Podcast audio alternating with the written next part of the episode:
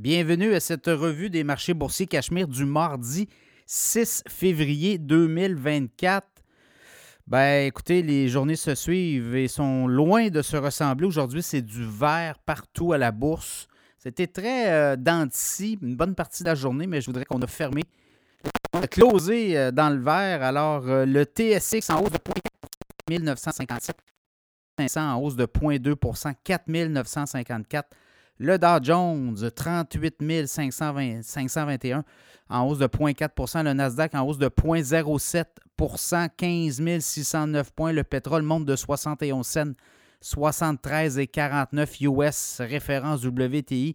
Le Bitcoin euh, est reparti vers le haut euh, en hausse de près de 2% 43 395 et l'once d'or est parti aussi vers le haut en hausse de 9 2051,90 Les nouvelles du jour, notamment le grand patron de la Banque du Canada qui était euh, Tim McLean, qui était euh, de passage à Montréal, a parlé des taux d'intérêt, mais il a aussi parlé de l'abordabilité euh, des logements. Et lui, il dit, écoutez, même si je baisse les taux à zéro, ça n'amènera pas des logements moins chers. Il y a eu pendant des années des règlement. Et encore là, aujourd'hui, il trouve que c'est encore très réglementé et c'est très long euh, de, changer cette façon de faire, cette façon de penser. Les villes sont devenues très compliquées. Les permis de construction ne pas.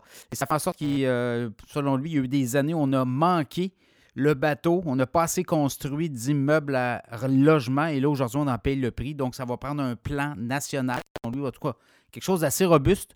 Et ce ne sont pas les taux d'intérêt qui vont régler le tout selon lui.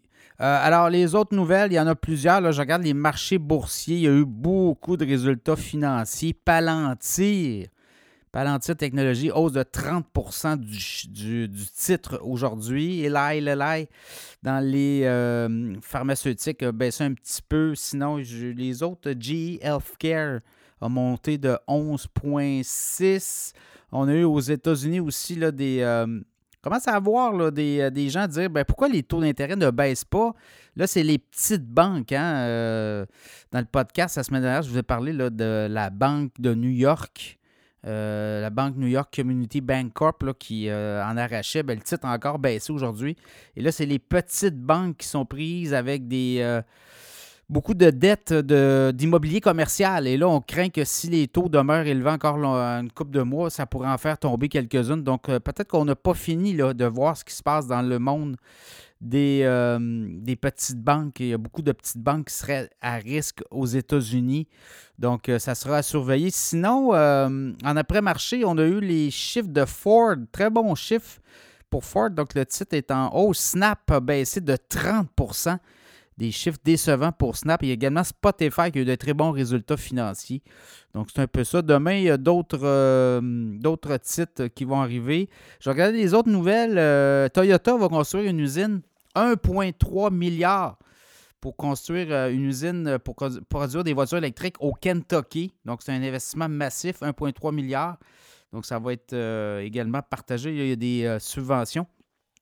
Mais quand même, vous voyez, c'est pas à hauteur de 1 pour 1, là, comme on a peut-être dans certaines. Euh, on a vu ça au Québec, Nordvolt notamment. Là, euh, je sais qu'on a beaucoup d'investissements euh, très importants. Donc, c'est un peu ce que Louis Vachon disait, l'ancien patron de la Banque nationale. Il dit écoutez, si ça se fait dans des.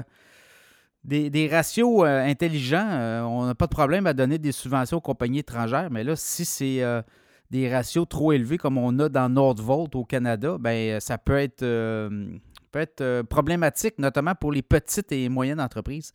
Donc, c'est un peu ça. Euh, le marché pas mal haut, euh, on dirait. Là, on regarde un peu les marchés boursiers, très, très élevé à des sommets.